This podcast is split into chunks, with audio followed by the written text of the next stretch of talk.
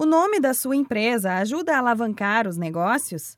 Um dos primeiros passos na hora de tirar uma ideia do papel é a escolha do nome. Ele faz parte do processo criativo da empresa e especialistas confirmam.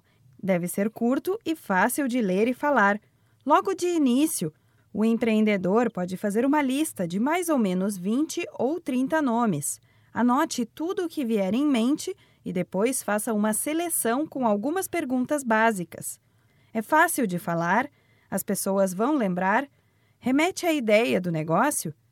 Dá para relacionar o produto ao nome da empresa?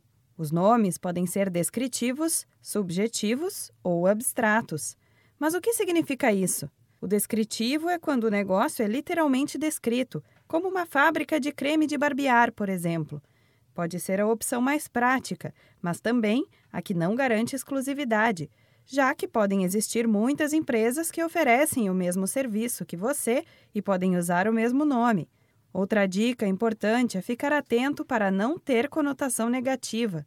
O nome abstrato é uma opção exclusiva para sua empresa, mas é também a mais difícil de escolher já que precisa de muita criatividade e investimento na divulgação para as pessoas entenderem a relação do nome com o produto. Já o nome subjetivo pode unir as duas coisas. Ele pode se referir ao produto, mas não precisa descrevê-lo. O ideal é que o empreendedor faça uma pesquisa no Instituto Nacional da Propriedade Industrial, o INPI, para ver se os nomes escolhidos estão disponíveis para uso no mercado. Os que forem aprovados podem ser registrados.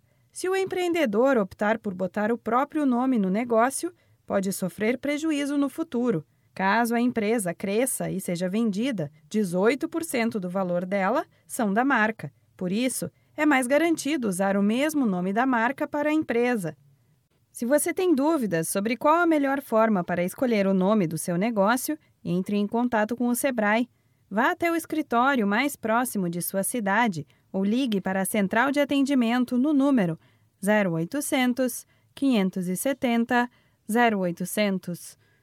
Da Padrinho Conteúdo para a agência Sebrae de Notícias, Renata Kroschel.